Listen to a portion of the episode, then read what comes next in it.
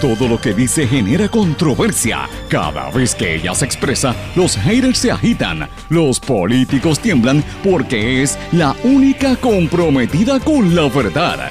Periodista, bloguera, relacionista licenciada, analista de la noticia, escritora y le dicen la provocadora en las redes sociales. Y ahora comienza en blanco y negro con Sandra Rodríguez Coto.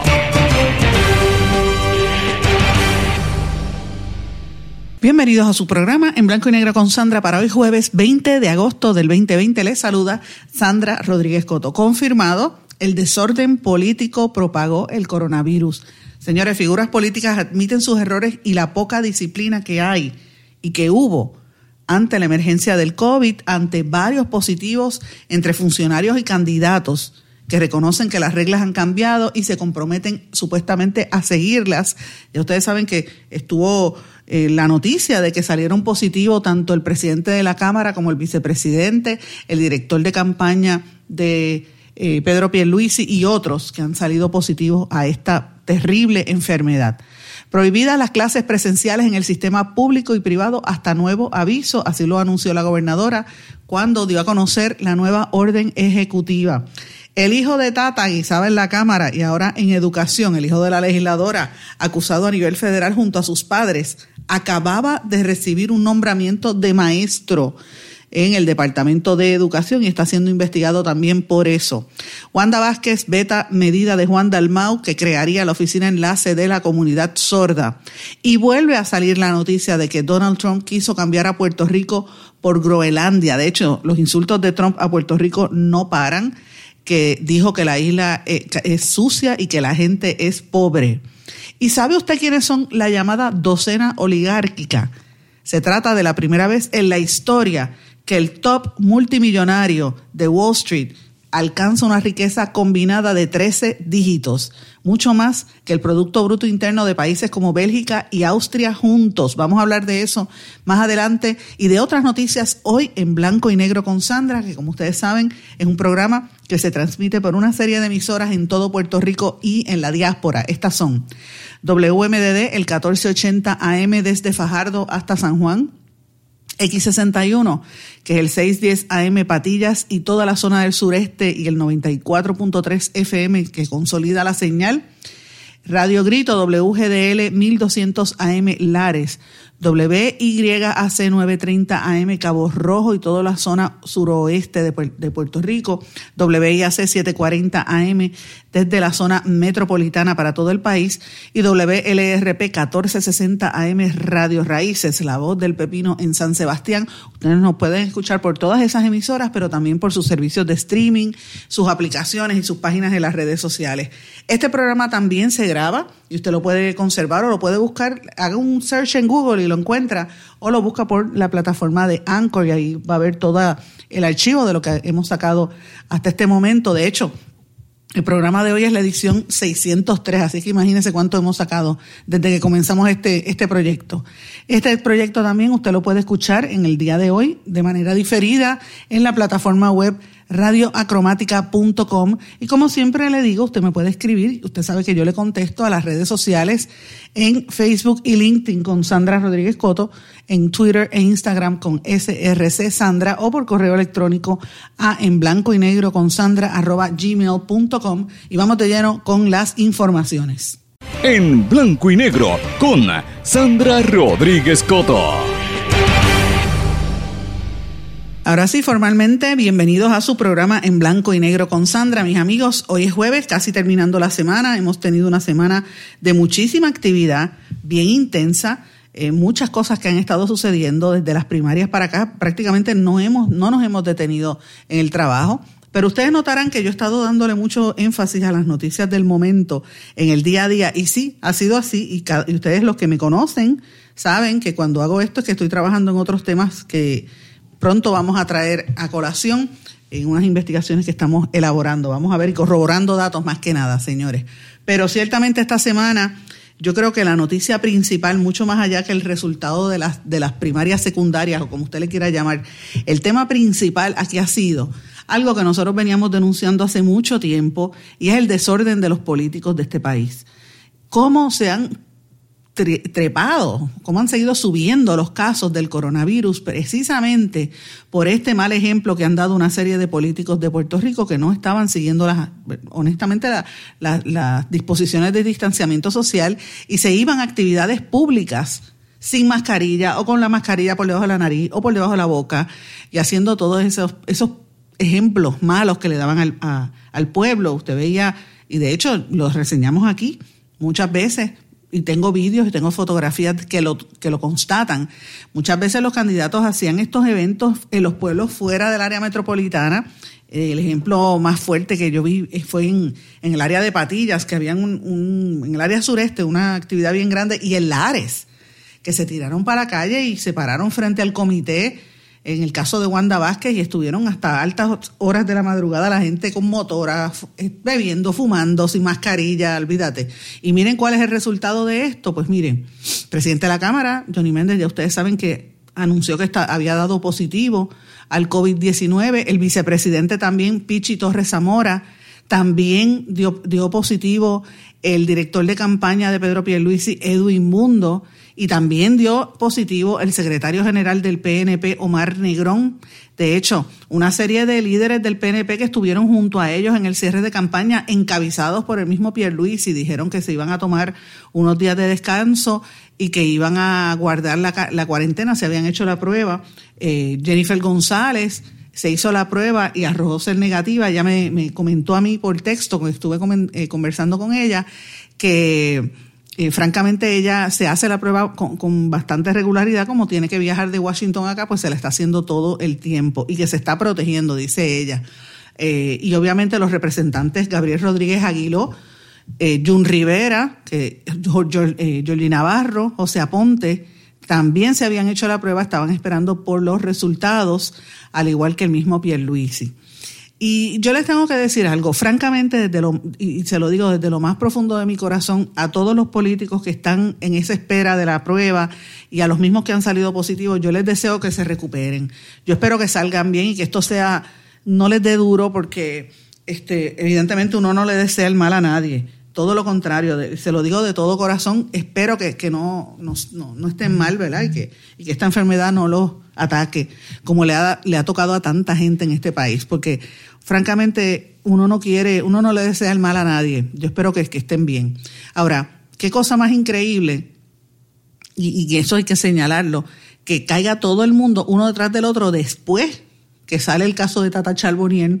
Y yo digo, contra, se esconden, eh, van a estar en cuarentena este, pasando la cuarentena en momentos en donde tienen que contestar preguntas. La situación es que precisamente por la cuarentena las preguntas se pueden contestar por teléfono. Así que si surge cualquier noticia, yo estoy convencida que estos políticos van a tener que, estar ahí disponibles porque de lo contrario pues se va a saber que era eh, o, se, o se podría especular que no era correcto. Pero con la salud uno no juega, uno no debe jugar con eso y menos con esta enfermedad.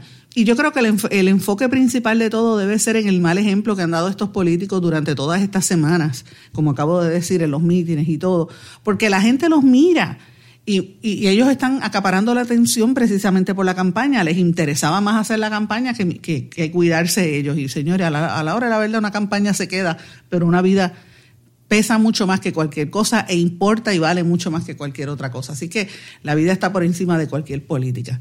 El, el dueño de la, el presidente de la Asociación de Laboratorios, Juan Resach, hizo unas expresiones en los medios hoy y yo tengo que concurrir con él porque él dice que hay una falta de, de educación, hay una, hace falta una campaña de educación de parte del Departamento de Salud porque la desinformación que hay es grande por la cuestión esta del coronavirus. Esto no es exclusivo en Puerto Rico, pero sí yo he visto, ustedes saben que yo estoy siguiendo bien de cerca esta noticia a nivel global, y cómo es que en países europeos y en otras partes del mundo, pues obviamente se da una campaña de cómo, tú, cómo, cómo hacer, qué hacer si te dan los cuáles son los síntomas, a dónde tienes que llamar, qué tienes que hacer, eh, cuándo te debes hacer la prueba.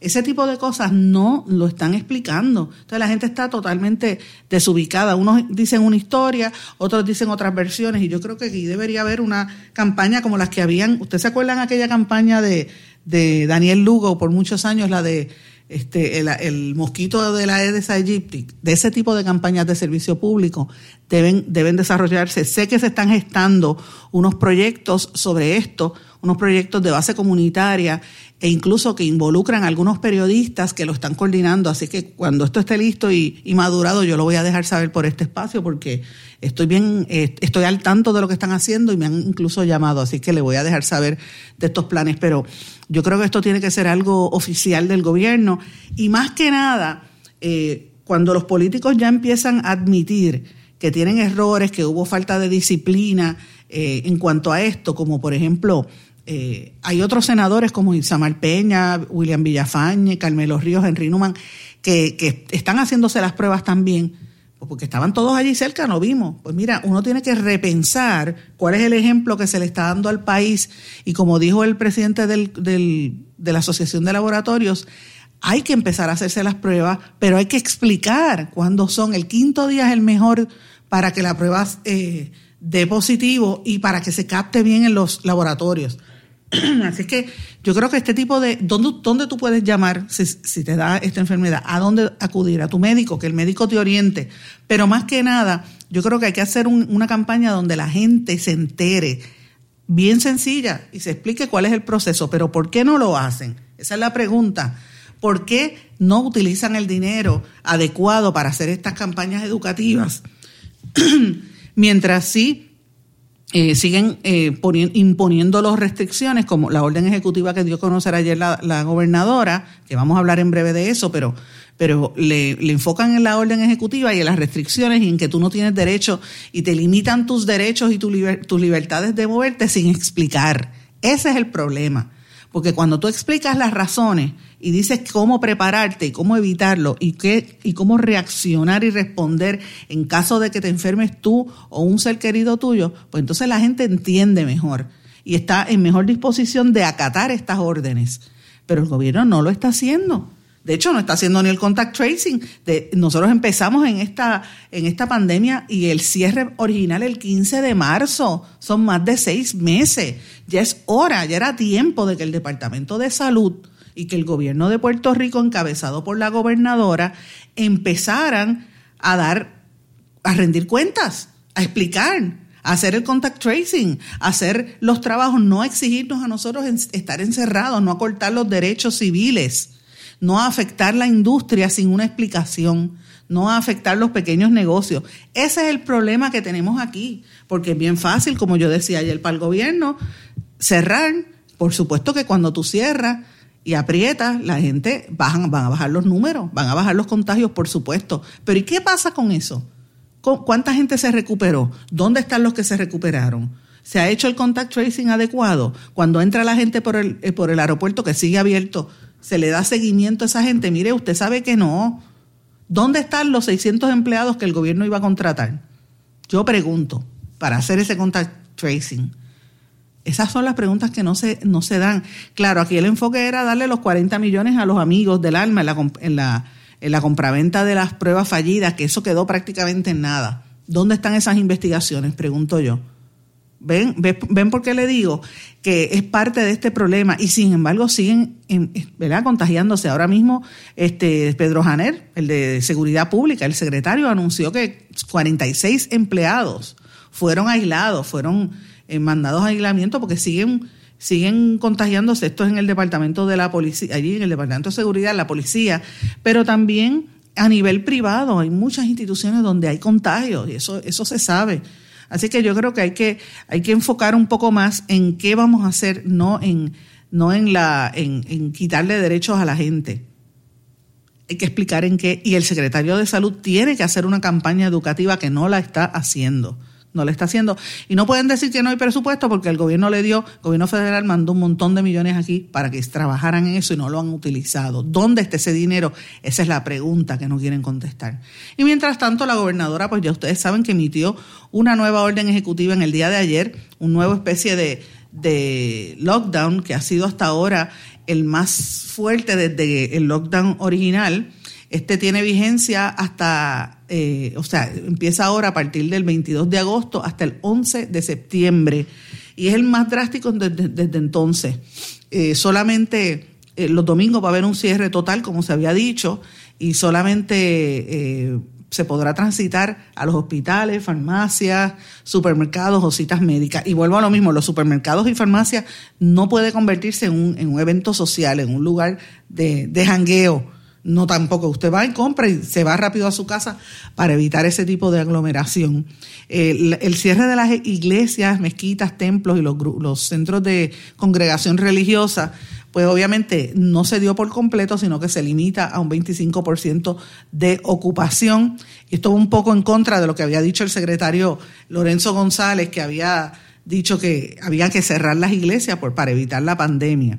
Así que, ¿cuáles son los temas principales de este, de este, de este ¿cómo se llama?, de, de, este nuevo orden ejecutiva, según eh, supuestamente recomendaron ayer los miembros del Task Force. Por cierto, que tenemos que observar bien de cerca esos, esos miembros de del Task Force médico y toda esa gente que estaba ayer en la conferencia de prensa de, la gobernadora. ¿Quiénes son, qué rol tienen y cuántos contratos tienen con el gobierno? Ojo, estoy pendiente a eso, voy a, vengo con eso en los próximos días. Pero bueno, eh, ¿cuáles son los puntos importantes? El toque de queda va a ser de 10 de la noche a 5 de la mañana. El lockdown los domingos, como dije, va a estar prohibido el consumo, venta y estipendio de bebidas alcohólicas. Eh, vigente hasta las 7 de la noche. Los supermercados van a operar los domingos y una serie de negocios esenciales. Ahí también incluyeron a las ferreterías, aparte de los hospitales, etcétera. Los comedores y espacios al aire libre van a estar abiertos de lunes a sábado de 5 de la mañana a 10 de la noche, pero la ocupación no puede ser más de un 25% y será obligatorio el uso de mascarilla, la distancia de 6 a 9 pies, etcétera. En estos los lugares así cerrados. Los domingos los comedores van a estar cerrados y solamente los restaurantes van a poder entregar o en delivery o por servicarro carry out, pero no puede ser entrando a sentarse en el restaurante eh, hacerlo. Los, barras, las barras, los cafetines, los chinchorros están prohibidos, pero las barras y cafetines, pues, este, se mantiene el, la orden de que van a estar cerrados. Los casinos, discotecas, gimnasios, cines, salas de conciertos, salones de juego, también van a estar cerrados.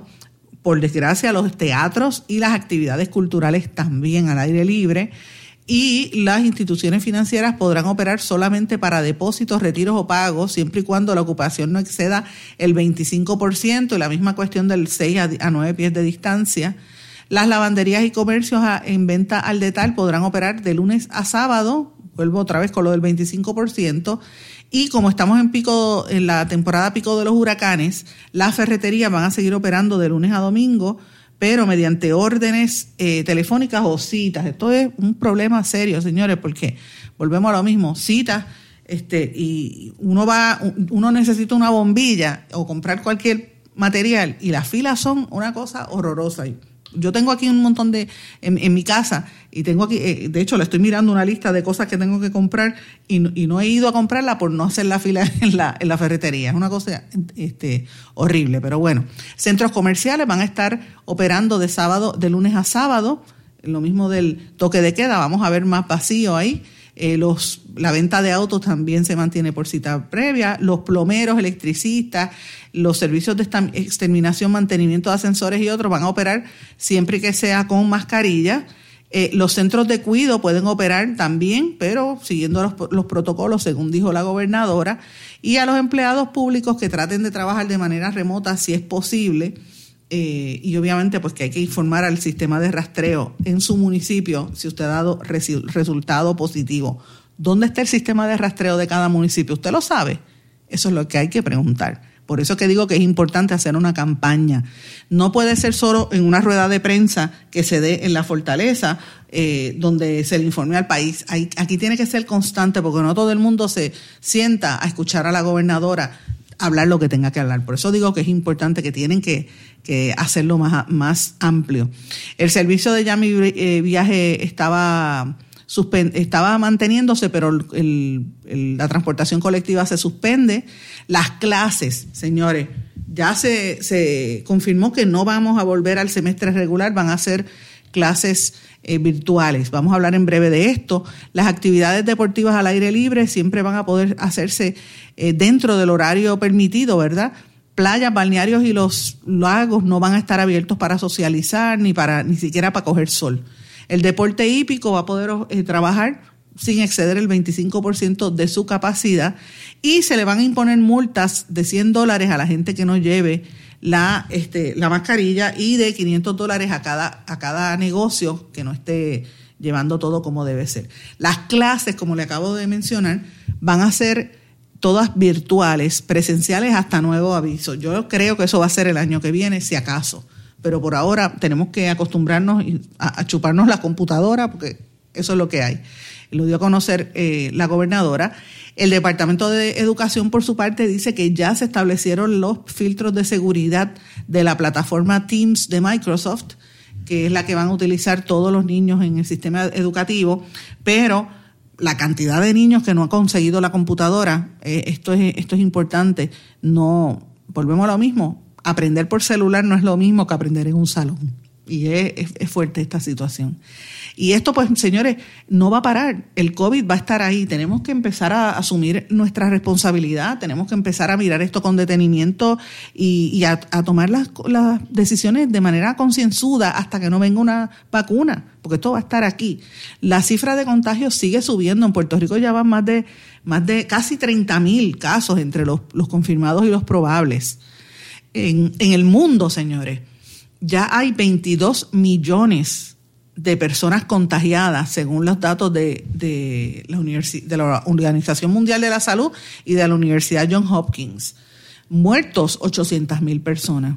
O sea, esto es bien fuerte. En los Estados Unidos hay 171.600 muertos y 5.5 millones de contagios por el COVID. 5.5 millones. Eso es un montón de gente que tiene esta enfermedad.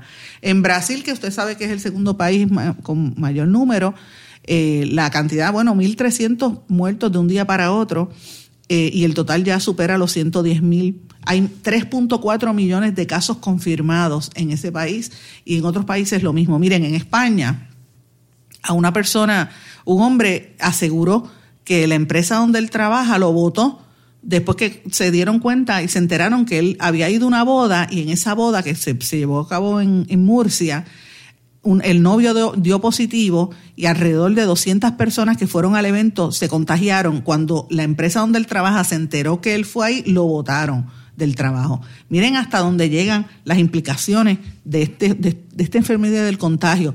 Imagínense lo que podría estar pasando aquí en Puerto Rico que nosotros no nos enteramos. Y eh, tengo que destacar que siguen todavía las teorías y estas locuras de conspiración. En Argentina, una periodista bastante conocida, se llama Viviana Canoso, eh, la denunciaron, le, radicaron una, un pleito y una denuncia porque ella en su programa de televisión empezó a decir que este, se deben consumir lo que le llaman el dióxido, dióxido de cloro, eh, una sustancia que está prohibida por las autoridades y que es promocionada como la supuesta cura contra el coronavirus. La periodista cogí se la tomó en cámara y han muerto varias personas. De hecho, un nene que la vio por televisión lo siguió y un adulto también de 51 años. Supuestamente esto y que oxigena la sangre. Pues miren, el artículo en ella podría incluso hasta, hasta se expone a, cárcel por lo menos 15 días, porque hay un artículo 208 del Código Penal argentino que prohíbe hacer este tipo de anuncios falsos, como hizo esta periodista o supuesta periodista de televisión. Así que imagínense qué fuerte está esta situación, hay que tener cuidado. Mis amigos, vamos a una pausa. Cuando regresemos, vengo con unas noticias interesantes sobre el caso de Wanda, de, de, de Wanda Vázquez, sí, que una, unas medidas que tomó, pero más que nada sobre el, el caso de Tata Charboniel. Regresamos enseguida. No se retiren, el análisis y la controversia continúa en breve, en blanco y negro, con Sandra Rodríguez Coto.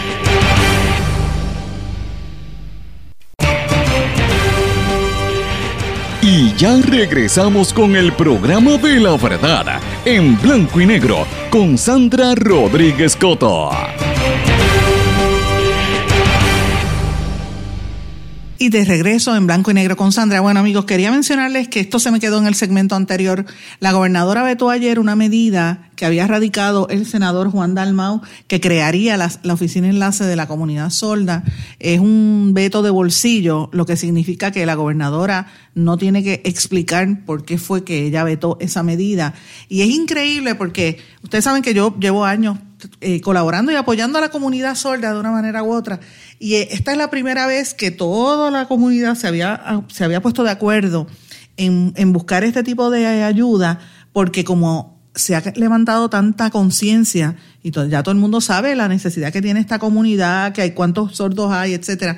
Son muchos años que llevamos detrás de esto y finalmente cuando ya la gente empieza a tomar conciencia, vemos más a los intérpretes, etcétera, pues ellos dijeron, mira, como a veces es tan difícil tú conseguir un intérprete o un sordo llega a un lugar y no le quieren prestar el, servicio, entonces uno tiene que empezar a llamarse entre uno y otro y ayudarse, es difícil. Y la idea de la, de la oficina enlace era precisamente eso, servir de enlace entre el sordo que va a buscar un servicio y, el la agencia de gobierno. Iba a tener también una, unas oficinas regionales eh, que iba a ayudar a identificar los servicios de, interpretación, eh, aparte del enlace, los servicios de gestoría referidos, la coordinación de servicios para los sordos en diferentes agencias. Ese tipo de servicios era lo que iba a crear esta oficina y la gobernadora lo vetó. Yo, cuando vi el veto, yo no me sorprende porque obviamente la gobernadora... Eh, lo dijo cuando entregó, cuando tuvo que admitir que perdió las primarias, que iba a seguir siendo gobernadora hasta el 2 de enero y uno tiene que entender que a lo mejor está resentida y viene con el tema de la venganza, no se da cuenta que esto pues afecta a mucha gente. Eh, y obviamente no hay una justificación ni presupuestaria ni administrativa, porque como parte del proyecto se había, se había contemplado todo eso, iba a ser esa, esa oficina y con la estructura se iba a crear como parte de la eh, Procuraduría de Personas con Impedimento, adscrita a esa oficina pero obviamente pues no, no la aprobaron. Eh, la amiga Mariana Cobian, que es la portavoz de la gobernadora, en unas declaraciones escritas dijo que la gobernadora estaba de acuerdo con la intención del senador, pero que tenía diferencias con el andamiaje organizacional que habían propuesto y que supuestamente el asesor legislativo y va a mantener en comunicación con el, con el senador para crear ellos su propia medida. Es para que ustedes vean cómo es que se hacen las cosas. Eh, y evidentemente de aquí a las elecciones posiblemente no pase nada. Claro, ahí son 300 mil votos menos que se podrían dar o, o 200 mil votos menos para cualquier candidato político. Y como a ella ya no le interesa, pues no, no es una prioridad por desgracia. Y sin embargo, tengo que decirles que esto, esta medida fue histórica y como todas las que ha radicado para esta comunidad el, el senador Juan Dalmau, y esto es importante porque él logró la unanimidad, o sea, esto lo aprobaron por unanimidad todos los legisladores, Cámara y Senado o sea, tiene el apoyo de, de, Tomás Rivera Chats, tiene el apoyo de, Eduardo Batia, tiene el apoyo de todo el mundo. Y cuando usted, es raro usted ver un proyecto que se apruebe por unanimidad o que tenga el apoyo de, lo, de todo el, sistema, ¿verdad? En Cámara y en Senado. Y no es la primera vez que ocurre con un proyecto de, la comunidad sorda, pero es destacable porque la comunidad está tratando de conseguir sus derechos que están ahí, o sea, ellos son ciudadanos como cualquier otro. Y miren, miren en qué quedó. Así que eh, habrá quizás que esperar a que pasen las elecciones y que venga un nuevo gobierno a ver quién vuelve a hacer esta medida y a ver si eso se crea. Veremos a ver. Señoras, hay que estar atentos al Invest 98L. Hay un 90% de probabilidad de que se desarrolle esta onda tropical en las próximas 48 horas. Según el Servicio Nacional de Huracanes, este sistema probablemente se convierte en una depresión tropical en los próximos días y va a estar cerca de Puerto Rico este fin de semana a unas mil millas. Eh, ahora mismo estás en las islas de Barlovento, por esa área, más, más, o menos mil millas, va a traer mucha lluvia a nivel local y podría traer inundaciones repentinas. Yo estoy haciendo esta alerta porque hoy es jueves y si esto llega sábado o domingo, pues usted sabe que, que es lo mismo que pasó con las lluvias anteriores que se convirtieron después en el huracán Isaías. Miren todos los destrozos que generó, hay que tener mucho, mucho cuidado. La Comisión Estatal de Elecciones acordó que va a mantener el 3 de noviembre como la fecha para las elecciones generales y obviamente están todo el mundo preparándose para su campaña. Mientras tanto, hay que ver cómo responden a los issues de corrupción que hay en el gobierno y evidentemente el caso de María Milagro Charboniel todavía da mucho de qué hablar. Ella primero renunció, después no renunció, después dijo que se quedaba como independiente y finalmente tuvo que salir de su escaño y, de las posiciones de liderato en el Partido Nuevo Progresista le dieron la espalda a una figura que había sido en las elecciones pasadas la que sacó más votos y en esta, por, bueno, se colgó prácticamente. Eh, fue la, yo creo que la última, la, que menos votos sacó. Pero no es único el caso de ella de que pidió sobornos por, ¿verdad? Eh, eh, pedí un kickback por más de 100 mil dólares, por lo menos desde el, desde, el septiembre del de 2017, mientras estábamos todos pendientes al huracán, ella estaba pendiente a los, a los kickbacks. Miren, usted sabe que ella metió a su marido en ese esquema y el hijo también estaba. Miren esto que trascendió ayer, el hijo de Tata Charbonnier, Orlando Gabriel Gaby Montes Charbonnier. Tuvo un empleo este cuatrienio en la misma Cámara de Representantes en donde trabajaba su mamá, Tata Charbonnier, y recientemente lo nombraron en el Departamento de Educación eh, como maestro, maestro transitorio. Y ese nombramiento podría ser vedado de, este, e incluso podría eh, prohibírsele su entrada de nuevo al departamento si él sale culpable como parte de este caso. Y yo digo, miren cómo es los hijos talentosos de este país. Todo el mundo en este gobierno está ahí acomodando a sus hijos, empezando por la gobernadora, la que eh, termina con Tata Charboniel, pero oigan, esto no es exclusivo a la gobernadora. Miren a, a, la, a la ex secretaria, a la ex legisladora y ex, eh, ¿cómo se llama? Eh, secretaria de la gobernación, Zoela Boy, que está ahora en los medios, en la televisión, dándose golpes de pecho de ser la gran analista político. Y ella también tenía a sus hijos talentosos cogiendo chavos del gobierno, porque eso es así. Entonces es como una mafia institucional, como decía este señor Maldonado, es que, cada día me convenzo más de eso, es, una realidad. Acomodan a sus hijos que quizás no tienen la capacidad. ¿Usted sabe cuántos, cuántos estudiantes se gradúan de la Universidad de, Puerto Rico y de otras universidades y van con, ese, con esa ilusión a buscar trabajo en el departamento y no le dan trabajo, habiendo necesidad? los dejan en, listas de espera. Es más, no, no los nombran ni siquiera transitorio. Ah, pero el hijo de Tata Charboniel, de 23 años, Claro que sí. Pues este joven fue acusado por este gran jurado federal junto a su mamá y a su papá. Eh, y él es increíble. Eh, junto también a, a la asesora de, la, de, Tata Charboniel, Frances Acevedo Ceballos, por conspiración, robo de fondos federales, soborno y fraude electrónico. Así que imagínate. A este muchacho tuvo una fianza de 10 mil dólares que se le, se le prestó la, la ex legisladora, dice que esto no tenía nada que ver con él, que eh, su hijo eh, no tuvo absolutamente nada que ver con esto y que es un niño que toda su vida ha estado en cosas correctas y que no ve ninguna razón para que lo hayan involucrado en este caso, según Tata Charbonnier. El tiempo dirá, veremos a ver qué pasa ahí, pero para que sepan, este muchacho se expone, si sale culpable, a entre 10 y 20 años de cárcel. El, secretario de Educación, Eligio Hernández, dijo que estaba investigando el caso de, de Gaby Montes Charbonnier. Pero esto vuelve otra vez al tema que habíamos, ustedes recuerdan aquella serie que nosotros hicimos aquí sobre los hijos de papi y mami, los hijos talentosos, que después ahora mucho le llaman los hijos talentosos, los hijos de papi y mami, que está, la pueden buscar en mi blog en blanco y negro con Sandra.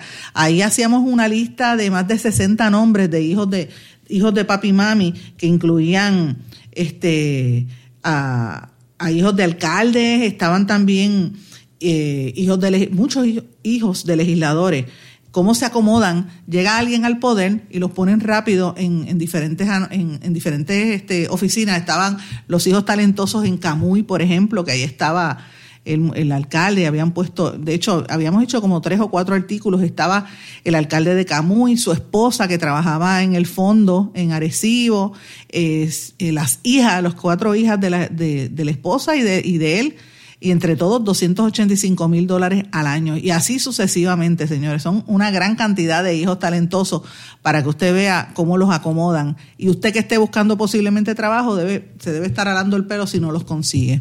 Así es la vida. Señores, el comisionado electoral del Partido Popular, después del desastre que fue en las primarias, pues Orlando Merle Feliciano presentó su renuncia el mismo día que el Partido Popular comenzó el proceso de escrutinio general eh, y la renuncia era de inmediato. Eh, obviamente él dijo que no quería retrasar los trabajos, pero después del, desastre que fue las últimas elecciones, pues se, lo, sacaron. Y se confirmó, según el periódico Metro, que eh, va a estar ahí Nicolás Gautier, que es una persona de amplia peritaje y experiencia electoral. Habrá que ver si entiende y, puede laborar bajo las nuevas estructuras y las, nuevas condiciones creadas por esta nueva deforma electoral o, ley electoral. Dije de forma, no dije reforma, de forma, porque evidentemente ha sido un desastre el proceso eh, que se llevó a cabo tuvo que dividirse por primera vez en nuestra historia una elección y miren el resultado que tuvo. Así que veremos a ver cómo le va a Nicolás Gautier por allá. Esperemos que sea positivo porque Nicolás Gautier por años trabajó en eso, trabajó también con con Héctor Luis Acevedo, así que es una persona que tiene muchísimos años de experiencia. Veremos a ver si esto le funciona. Pero por lo pronto, señores, ¿qué, qué va a pasar? ¿Cuáles son las la estructura? El PNP todavía estaba atrás en la contabilización de, en, contabilizando todos los votos y el escrutinio, pero la sentencia de los la determinación está, es clara, cómo estaba la tendencia de los votos y se mantienen los mismos votos que estaban. Vamos a ver qué sucede en las próximas semanas. Tengo que irme una pausa. A nuestro regreso voy a, a ponerles un audio que yo sé que a ustedes les va a interesar, se van a sorprender. Regresamos enseguida. No se retiren, el análisis y la controversia continúa en breve, en blanco y negro, con Sandra Rodríguez Coto. Más que un plan de salud, somos alegría para nuestro pueblo. Somos seguridad. Somos nuestra gente. Más que un plan de salud, somos nuestra comunidad. Somos bienestar. Somos tu acceso a 64 hospitales, médicos y especialistas en todo Puerto Rico al cuidado de tu salud. Más que un plan de salud, Menonita es Puerto Rico. Plan de salud Menonita. Tu salud en buenas manos.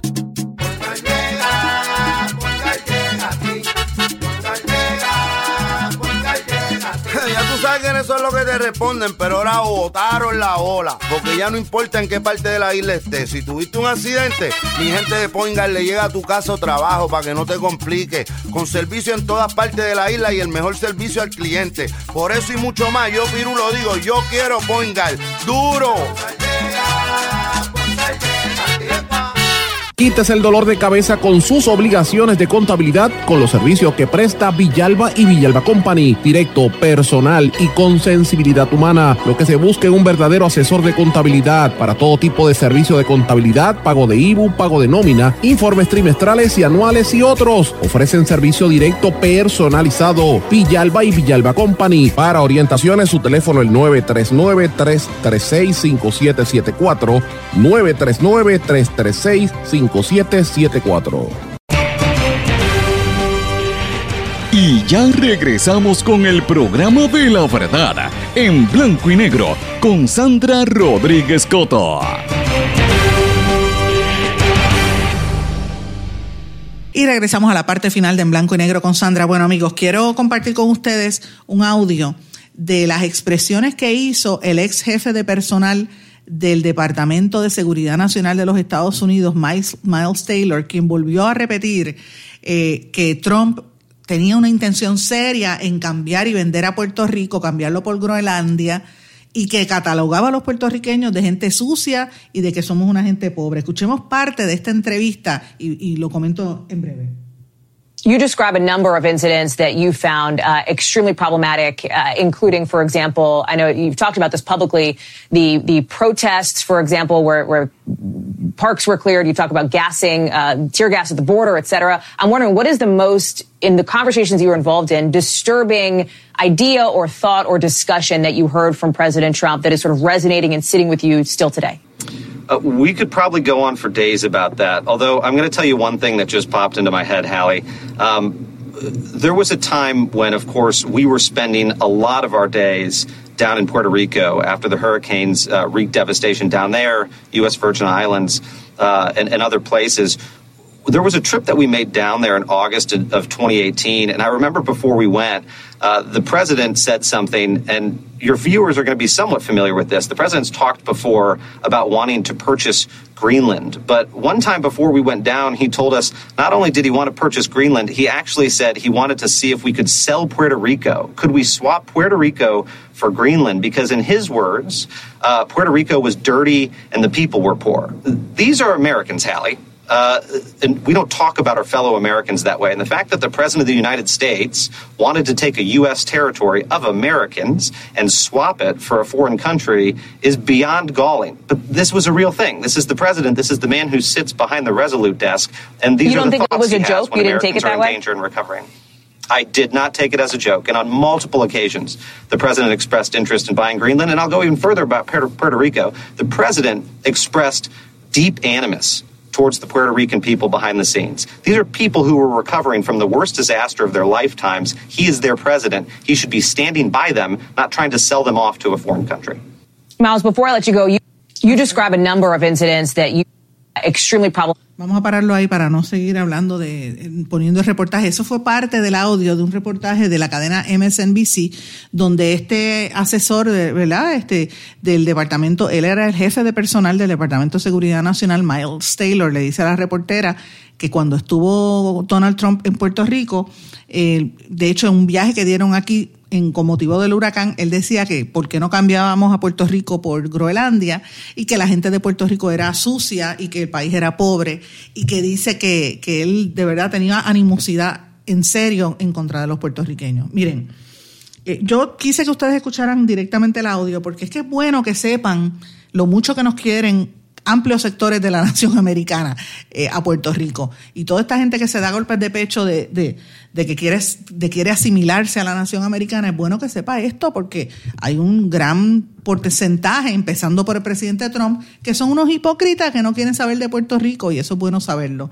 Eh, obviamente hay quienes se tratan de aprovechar de la coyuntura y uno de estos es Joe Biden, candidato ya oficial a la presidencia por el Partido Demócrata, que dijo que no, que él va a respaldar a Puerto Rico, etcétera. obviamente Joe, Joe eh, Biden tiene, este señor Torres, eh, de, ¿cómo se llama? De, el de el director del, del, Partido Demócrata que tiene, creo que es Torres, ahora se me escapa el, el, el apellido, pero bueno, eh, Dios mío, se me escapa el apellido, pero bueno. Eh, y el control no me dice tampoco, así que qué cosa buena. Pero la, la cosa es que el director del, del, Partido Demócrata ha tenido unos vínculos y por eso es que Joe Biden ha hecho estas expresiones en contra eh, de, de, Trump y a favor de que Puerto Rico se anexe a la nación americana. Así que esto, estos son temas interesantes de aquí a las elecciones. Yo creo que aquí el almirante Peter Brown va a tener que contestar preguntas sobre esta situación porque obviamente él, es la persona quien ha nombrado Trump para este puesto, eh, para estar supervisando a Puerto Rico y, y sería bueno pues saber cuál es la postura si esto es la postura oficial. Él lo va a negar, por supuesto, pero todo el mundo sabe por las ejecutorias del presidente Trump cómo actuó con, Puerto Rico, y no solamente con nosotros, sino con otros países y grupos de, de representantes de esos países latinoamericanos. Mire lo que ha pasado con la política de la separación de los niños en Estados Unidos y con los hispanos en Estados Unidos. La manera que él se expresó hacia los mexicanos, por ejemplo, todavía es algo muy fuerte que los llamó una serie de insultos muy feos. Pero bueno, señores, ustedes saben quién es. Vamos a cambiar el tema porque es que esto es feo. Usted sabe quién, y, y voy a otra noticia que tampoco es muy bonita, pero, pero es interesante. ¿Sabe quiénes son la docena oligárquica? La docena oligárquica es el top multimillonario de Wall Street señores que ya tienen por primera vez en la historia una riqueza combinada de 13 dígitos. Eh, países que han tenido que ir al, al, Fondo Monetario Internacional a buscar dinero eh, para, para atender las consecuencias económicas de esta pandemia, comparan con el dinero de estas personas, estos individuos multimillonarios estadounidenses, que tienen cada vez una, unas fortunas cada vez mucho más fuertes. Según una investigación del Instituto de Estudios de Política en los Estados Unidos que se llevó a cabo el 18 de marzo, al inicio de la pandemia, oigan esto, 12 multimillonarios, los más prominentes de Wall Street, han visto crecer sus fortunas en un 40%, o sea, 2.803 millones de dólares, alcanzando por primera vez en la historia la cifra de las 13, la, suma de las 13 cifras. El pasado 13 de agosto, la riqueza personal de, total de todo ese grupo ascendió a 1.015 billones de dólares, lo que supone es más que el Producto Bruto Interno de países como Bélgica y Austria combinado, países que son eh, eh, que están bien a nivel económico combinado. Así que estos magnates le han llamado la docena oligárquica. ¿Quiénes son esa gente? El primero, el cubano-americano Jeff Bezos, fundador y director ejecutivo de Amazon. La fortuna de Jeff Bezos, 189.400 millones de dólares. El segundo, Bill Gates, uno de los cofundadores de Microsoft y uno de los que más promueve las vacunas y que había anticipado esta pandemia, 114 mil millones de dólares. El tercero, Mark Zuckerberg, creador de Facebook, 95 mil 500 millones de dólares. Que ustedes saben lo que ha pasado con, con Facebook y la manipulación de las, de las elecciones. El cuarto, Warren Buffett, el, el principal oficial ejecutivo de Berkshire Hathaway, con 80 mil millones de dólares. El quinto, Elon Musk, cofundador y director general de Tesla y de SpaceX, con 73 mil millones de dólares. Séptimo, Steve Ballmer, ex CEO de Microsoft, con 71 mil millones de dólares. Eh, el próximo es Larry Ellison, fundador y director de Oracle Computers, con 70 mil 900 millones de dólares. Luego le sigue Larry Page, que es uno de los cofundadores de Google con 67.400 millones. Sergey Brin, que también cofundó Google con 65.600 millones. Y los últimos tres de la lista son familias Walton, de los fundadores y herederos de la fortuna de los dueños de Walmart. Alice Walton tiene 62.500 millones de dólares en, fortuna. Jim Walton, que es, otro de los hijos, 62.300 millones. Y Rob Walton, 62.200 millones de dólares. Esto es bien inquietante porque fíjense cómo se está concentrando las riquezas en apenas 12 personas. Las riquezas y el poder, porque toda esta gente tiene poder de manipular la información, de crear cosas, de, de, bueno, todo lo que sabemos. Y fíjense cómo se compara esto con el resto de la humanidad. Es increíble. Eh, gente que se ha beneficiado grandemente precisamente por la pandemia Elon Musk, por ejemplo, triplicó el dinero que tenía en mayo de 24.600 millones a 73.000 millones. Es un 197% de aumento de su fortuna desde que empezó la pandemia. Entonces yo le pregunto, ¿a quién le conviene la pandemia? Porque siempre hay quien gana y quien pierde. Y, quien pierde, mire quién gana. Ganan estos multimillonarios. Eh, Jeff Bezos tuvo un aumento de un 68%, Mark Zuckerberg de un 75%, así es que esto es muy, muy fuerte, este, cómo la gente, cómo, cómo se divide la riqueza en el mundo. Y gente que pasa hambre, hambruna, que se mueren de hambre ahora mismo, y compárelo con esas, esos millones de esta gente, fuerte por demás, pero bueno. Ayer también trascendió que la compañía Apple se convirtió en la primera compañía estadounidense en tener un valor en el mercado de 2 mil millones de dólares. Me parece bien interesante. Eh, empezó a cotizarse las acciones eh, cada vez más alta, aumentando casi un 60%, luego de recuperarse por el cierre de las fábricas en China donde se producen los iPhones, los famosos iPhones.